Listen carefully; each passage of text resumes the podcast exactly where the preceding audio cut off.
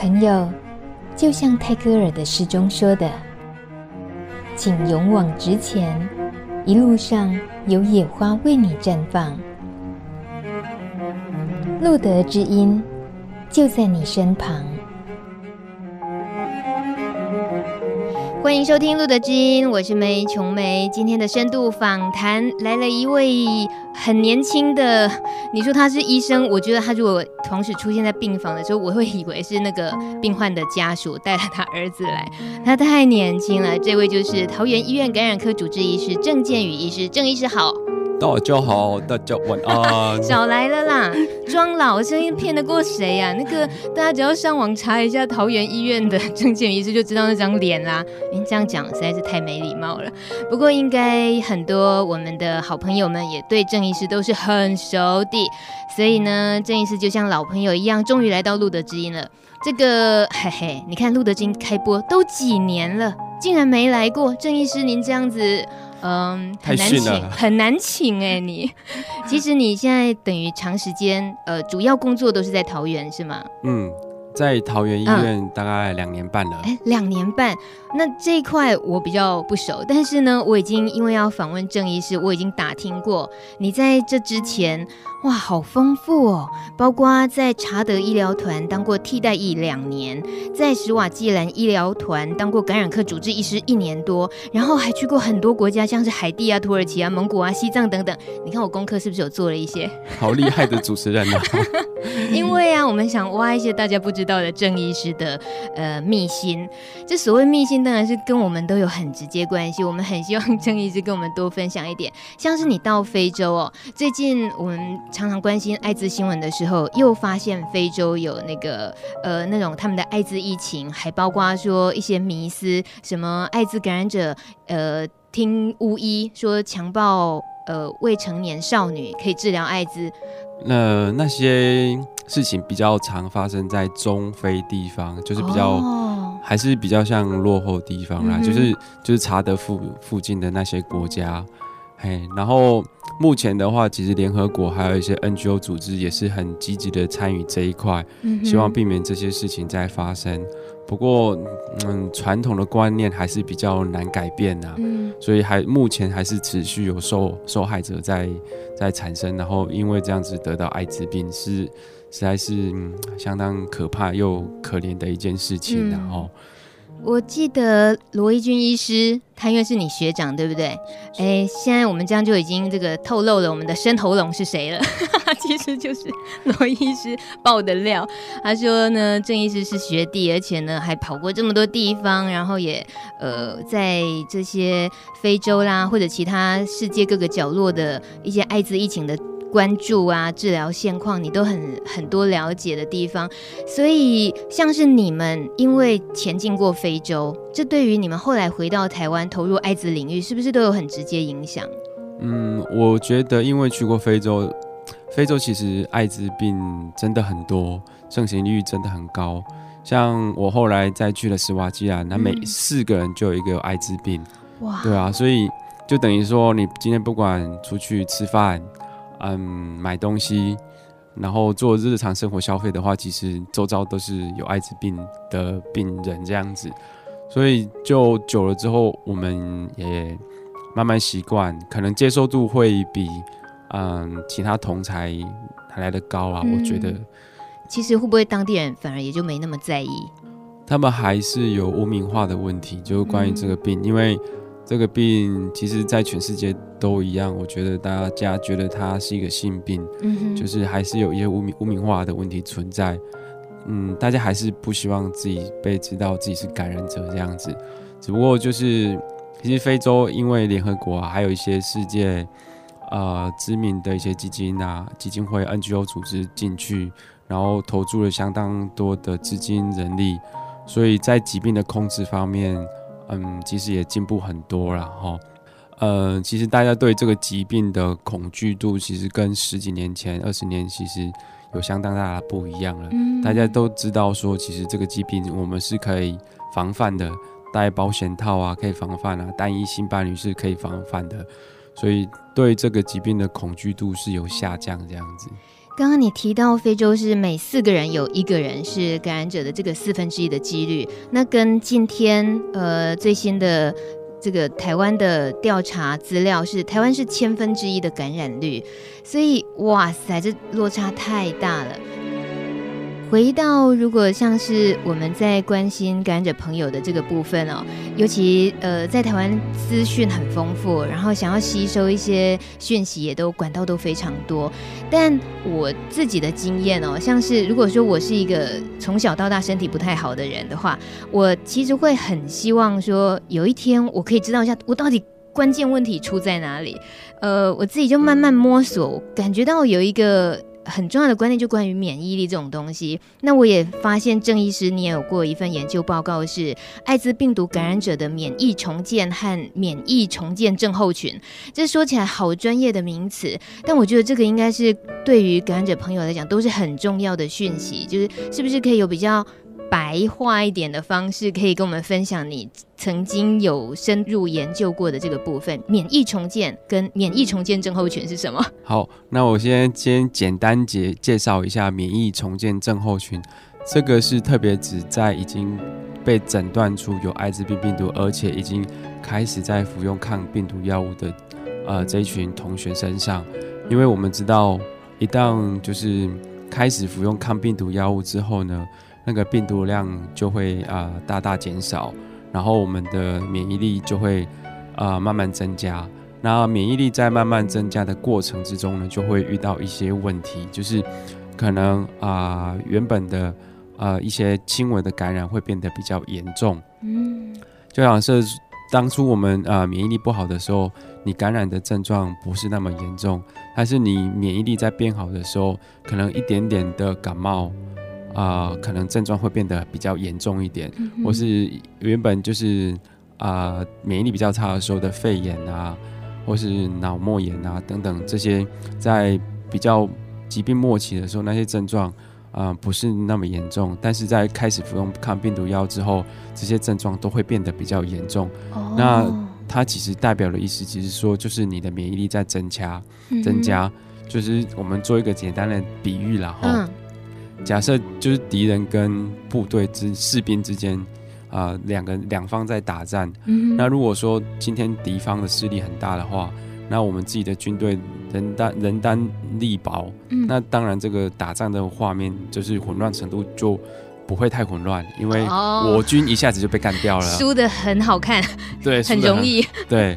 但是如果说我们今天开始吃了抗病毒药，我军的势力也慢慢开始庞大之后，嗯、当我军跟敌方的那个两方的势力相差差不多的时候，嗯、这时候的打仗的画面就会变得很混乱。哦，对，是旗鼓相当的话，反而那个张力比较十足。对你说戏剧张力也好，那就变成是身体里面对抗起来的那个身体产生的张力也很大嘛。对，那那个就变成是一些不舒服的病症，是不是？对，那怎么办？那就是说。呃，就要看我们那时候是就是在面临什么疾病这样子。嗯，哎，假设说你现在遇到肺，就是我们最常见的肺囊虫肺炎的话，你可能会有短暂期间，就是可能会胸闷啊、呼吸急促等等的话，嗯哼，哎，那些呃有有些比较危险的哦，这种它的免疫重建症候群比较危险，可能必须就医。那有很少数、很少数的个案是会面临到插插管这个动作，必须短暂需靠需要靠呼吸器的帮助这样子。嘿、嗯，所以说在开始吃抗病毒药的时候，会有少数病人遇到这个免疫重建症候群的问题的话，那如果对你的生日常生活有造成不舒服的话，我们会建议就是尽早就医，嗯、然后有意识来啊、呃、判断，然后诊断看需不需要。就那个住院做治疗这样子，或者是换药吗？换药可能这时候是不不必要的啦，哎、哦，因为这时候其实代表说这主要对你是有效的哦，你的那个免疫力才会增加。只是战况激烈而已啦，可以就是想办法让你可以缓和一下，或者是嗯增加你的那个。营养吗？然后让你可以继续抵挡得住，再厮杀一回，这样。对，就是你的后勤部队、哦，后勤补给是不是？后勤补给必须要那个源源不绝、哦。很好懂了，很好懂了。那再补充一下，就是免疫重建症候群是比较容易发生在那个免疫力很差的这一群病人身上。哦、嘿，那如果你今天及及早就医，早期开始服用抗病毒药的话，通常就比较不会有免疫重建症候群的。早一点服用抗病毒药的话，嗯，就是说你自己的免疫力，就是我军的部队其实还没有太少的时候哦，哎，就是开始服用我我军的那个抗病毒药，就是增加我军的人力就是了。对，就是杀病毒，哦，然后我军的人力就会增加。哦，对。啊，如果你就是太晚服药，就是那个我 我军人单地薄，人单力薄嘛，哈，然后再。增加的这个过程之中，他他就跟敌军的话，他厮杀过程。中间就会比较混乱。我们现在不是在聊三国啦，大家不要误会哦。聪妹也没那么多历史观念，我们在聊的是免疫重建症候群，厉害了吧？嗯，就是郑医师呢这样解释，我们真的懂很多了。那如果回再往前推呢？刚刚我们说你的那个研究是包括呃免疫重建和免疫重建症候群。你说免疫重建症候群是指已经是感染艾滋之后的这个状况的，那免疫重建呢，跟艾滋还是有关系的吗？嗯，一般来说就是在门诊，很多那个同学会询问我们说，那怎么样才能增加自己的免疫力？嗯，我想这是大家都关心的问题。然后，那对于就是已经在服药的，就是好好的服药，就是其实服药是增加自己免疫力最好的方法。嗯，嘿，那如果对于还没有服药的同学呢，我们其实。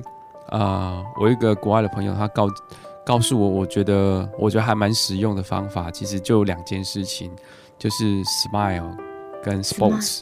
smile 跟 sports 就是这两件事。smile 就是让自己心情保持就是愉愉悦的状态，嗯，那另外就是多做运动，嗯哼嗯哼。其实这不管是有没有感染病毒的同学啦，就是我们正常人也是一样，就是这两件事情是。最好增加自己免疫力的方法。嗯，呃，我根据我的深喉咙的爆料指出，您在蜀桃其实还有进监狱去照顾感染者朋友，对不对？那这个部分经验呢，也可以聊一下吗？嗯，我们在因因为我们我们桃园医院负责就三家监狱，一个是台北监狱，然后桃园监狱，还有桃园女子监狱，然后我主要是负责男子监狱的部分，哦、就是台北监狱跟。啊、呃，桃园男子监狱，那在里面的同学呢，就是大部分就是静脉毒瘾，呃，这个途径得到艾滋病病毒的，哎、嗯，然后在里面的同学，我觉得就在里面其实就比较单纯啊，就是就单纯就是抽血吃药这样子、嗯，而且大家对吃药的就是顺从性还蛮高的这样子，嗯、嘿，然后如果有不舒服的话，那因为我们都是每两个礼拜进去一次看门诊，其实如果热。呃，吃药中间有任何不舒服，或是对药物有副作用，他们都会及时就是让、啊、看我们的门诊，然后跟我们讨论要不要换药的事情、嗯。这在里面，我觉得对静脉毒瘾者其实来说是一大福音啊，就因为我们可以进去看门诊、嗯，可以及时提供他们。想要得到的资讯这样子、嗯，而且有副作用的话，他们也可以就两个礼拜就看我们门诊一次，其实是还蛮方便的这样子。嗯、那您所谓的单纯，我当然知道，它相较就是出狱之后，在就是我们一般在外面生活的人，相对得面对的不单纯，可能就造成自己是服药啊、就医那方面就多了很多风险，是这这方面吗？对啊，其实我觉得一旦离开监狱的时候。那个真的好复杂，像我之前有一个病人，就是他是静脉毒瘾者，嗯，那一出监之后呢，他就去打了海洛因，然后因为过量，就出监不到一个月就因为过量致死，死掉了。哦、对，所以，然后我我觉得就是一一旦离开监狱，就是会面临到两个问题，嗯，一个就是毒品，然后再成瘾这样子，嗯，另外一个就是嗯感情问题。怎么说呢？哎，我们要聊到很人性的部分喽。我觉得，尤其是对，这不是歧视啊。我觉得，呃，女女女性的那个静脉毒瘾者，嗯，我觉得他们比较常发，我们比较常发现现在就是比较容易因为感情问题而而断药，而那个没有按规则就医这样子。为什么？为什么特别是女性？男性的话比较容易沉溺在毒品，嗯，女性的话。出监的时候，出监了之后，再接触毒品的比率，在我们的医院观察起来，跟男子男性的话就比较比率是比较没那么高了。嗯、但是其实呃这一群呃感染者，我觉得他们出监之后再找到工作的机会，其实相对来说嗯不比较不容易啦。哦，所以其实就比较观察到现象，就投入感情吗？您指的是就想找下一个可以依靠的人。嗯哼，那为什么会影响到他用就是治疗？就是感情的分分合合，我觉得会造成他们的就医的顺从跟不顺从。如果你今天找到好的另外一个伴侣的话，那当然会决定你下半辈子的幸福，真的是幸福，就是健康方面啊。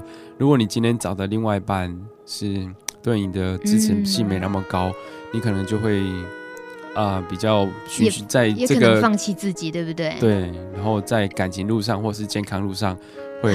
寻寻觅觅这样，女人啊，干嘛那么傻嘞？你看男生多清楚，他如果想要继续用，他就很执着的，对，他就是觉得还是想要去找那个愉悦感，还是继续拥有，可是不太会像女生容易因为爱情、因为家庭的关系，那个我刚刚乍听我还以为就是是不是也都会隐瞒自己是感染者的那个部分，然后很可能因为隐瞒而就要一直隐瞒下去，所以。在用药的部分也变得很不明朗，甚至于就让自己断掉，也会有这个状况吗？对啊，其实我们现在遇到有一些问问题，也是，呃，我们不知知道怎么解决啊，就是，嗯、呃，感染者就是不知道怎么告诉另外一半，嗯，到现在还是有一些感染者就是对另外一半是隐瞒的这样子。嗯。您觉得有没有告诉另外一半，在帮助自己治疗上，那个呃所谓的帮助是应该是一定有的啦，但但是他就是碍于某些情况没有办法告知的话，医院的部分可以怎么帮忙？嗯，因为我们还是台湾还是一个人权的国家啦，哈、嗯，所以对疾 疾病的告知，我们必须。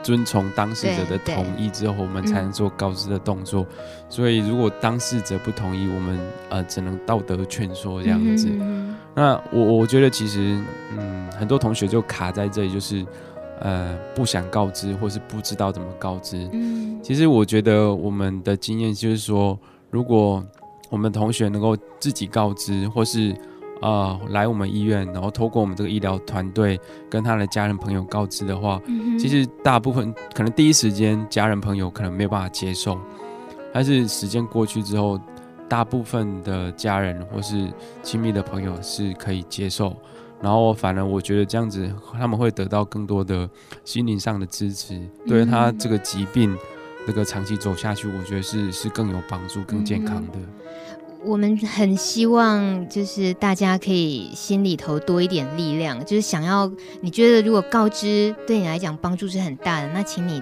勇敢的提出这个需要，因为可以帮忙的人应该还是有的，像路德、像郑医师这边，我们都可以提供一些大家好商量嘛。因为真正能够得到那些支撑之后，我们这种傻女人啊，就是认定了这个人之后就，就好好跟他过一辈子。你知道那你让女人呢心无旁骛之后，决定跟定你之后，其实哦。你都不知道，你的人生很好过的，所以呢，不要阻止他。而且呢，这个男人们应该要好好支持你的女人才对。我们这样讲到哪里去了？我们现在回来，郑医师其实要来上路的之夜，很多朋友很期待。那也，我们也收集了一些大家也很想问郑医师的问题。例如说，有个朋友他是问哦，他已经在服药了，但是呃，他。他不知道服药是不是只是延迟发展成 AIDS？这句话这样问对吗？服药是不是只是延迟发展成 AIDS？嗯，这个观念其实可以再矫正一下哈、哦。怎么说？就是我们所谓所谓的那个 AIDS 艾滋病，就是指、嗯、呃 HIV 病毒，人类人类免疫不全病毒。在没有控制之下，嗯、最后发病，我们才叫做 AIDS。哦，艾滋病，发病之后才是 AIDS。那如果我们今天就是有呃乖乖服药，按时服药，然后呃按时就医的话，其实都不会演变成 AIDS 艾滋病这样子。啊，懂了懂了。好，第一题过了，这个就是观念的矫正而已，不是延迟哦。只要能够听从医嘱，然后好好的 smile and sports，你是很可能跟 AIDS 绝缘的。好，这个第二题是，是不是随着年纪增加，免疫力下降，终究还是会发病呢？嗯，我来猜，我来猜，不会。对，相当好，给你比两个赞。Yeah, yeah, yeah. 好，哎，啊，那我们可以直接进行到下一题了。对于病友有建议哪些疫苗要接种吗？请问郑医师。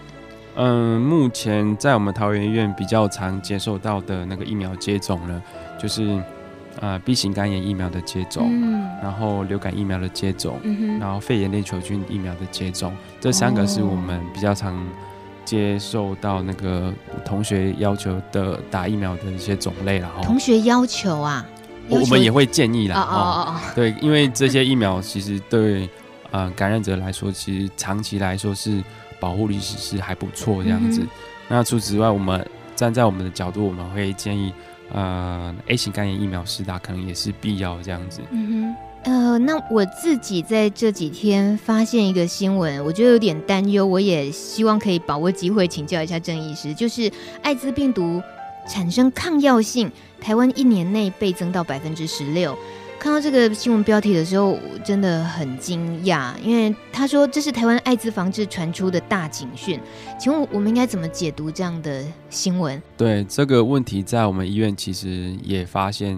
它是一个越来越严重的问题，然后，对，就是我，嗯，因为我们现在就是有跟台大医院合作，就就是同学在开始吃药之前，我们都会验它的病毒是不是有抗药性，嗯，然后这个作为我们以后那个选药的一个参考，这样子，如果你对某些药物已经有抗药性，我们就不建议使用。嗯，那其实抗药性的产生，其实最主要就是来自于就是我们同学有没有好好按时服药，然后。哦就是三天，呃，两天捕鱼，三天晒网。对，这样子是很容易变成有抗药性的。这样子抗药性就容易出来。哦。那另外一个容易产生抗药性的问题，就是在就是又一次得到病毒这样子，嗯，就是没有固定的性伴侣啊，然后啊，呃，就是多重性伴侣，然后没有戴保险套这样子，嗯，再一次得到病毒，其实就让你多一次得到抗药性病毒的机会这样子。嗯，其实说起来就是。主要就是这两大部分会造成你会得到一个抗药性的病毒，就是没有按时服药，或是呃不是单一性伴侣，然后没有安全性行为这样子。嗯，这个原因说穿了就是这么简单的三个可能性会造成抗药性的话，那大家知道了，就是做跟不做而已，为不为自己好而已嘛。因为我如果是以琼美来讲，看到这个新闻，我会很担心，想说糟糕了，那药。药是不是应该研发更好的或什么？所以去往药那里想是不对的，应该是往自己。其实是因为自己呃一些行为都可以控制好，可以为自己身体打算的。那这当然就是透过这样子的话，再提醒大家喽。哎，郑医师，平常您就是看同学们的时候，讲话也都这样斯斯文文的吗？还是有比较激动的时候？还是说您也可以间接爆一下罗医师的料？那个罗医师的，哎呀，真的有是不是？粉丝越来越多了，所以不应该是吗？要转移阵地比较好。那个之前我就嗯有同学啦，就是他也是来我们桃园医院看病，然后但是他是他家住台北啊，然后他觉得在台大医院看病比较方便这样子，嗯、然后我就跟他说，那你可以去看罗医师这样子啊，嗯。然后，但是我跟他说他比较憨哦，可能比较难挂这样子。哇，好酸呢、啊！结果呢，他就选择了你，对不对？对，结果他就回 回到我们的怀抱啊！哇，太好了，这个很乐见学长学弟梁子杰这么大。好了，其实。罗医师也好，郑医师今天到节目中跟我们分享这么多，我们真的很感谢这个有他们在。那今天的节目呢，其实最后再提醒大家一下，像是呃有一些。呃，刚刚像郑医师提醒的，要 smile and sports，对不对？那路德呢也有提供 Simple Love 的快乐简单治疗食谱，这个十一月份就上线了。所以大家如果对于这份食谱有兴趣的话呢，在台北跟台中的路德协会都可以索取哦。好啦，最重要的是要常常点开郑医师的这集节目，常常听他唠叨一下，你会知道说自己。嗯，最近好像哪里不乖，应该要检讨一下。哎，最近是不是少少了很多 smile 跟 sports 的部分呢？那这个部分也要叮咛自己一下，是不是郑医师？是不是？是的，是的，一定要这么做。我们不，不想再耳提面命喽。好了，谁都不想当个唠叨的人，对不对？谢谢郑医师哦，下次有机会来上我们的现场直播好？谢谢，谢谢，谢谢。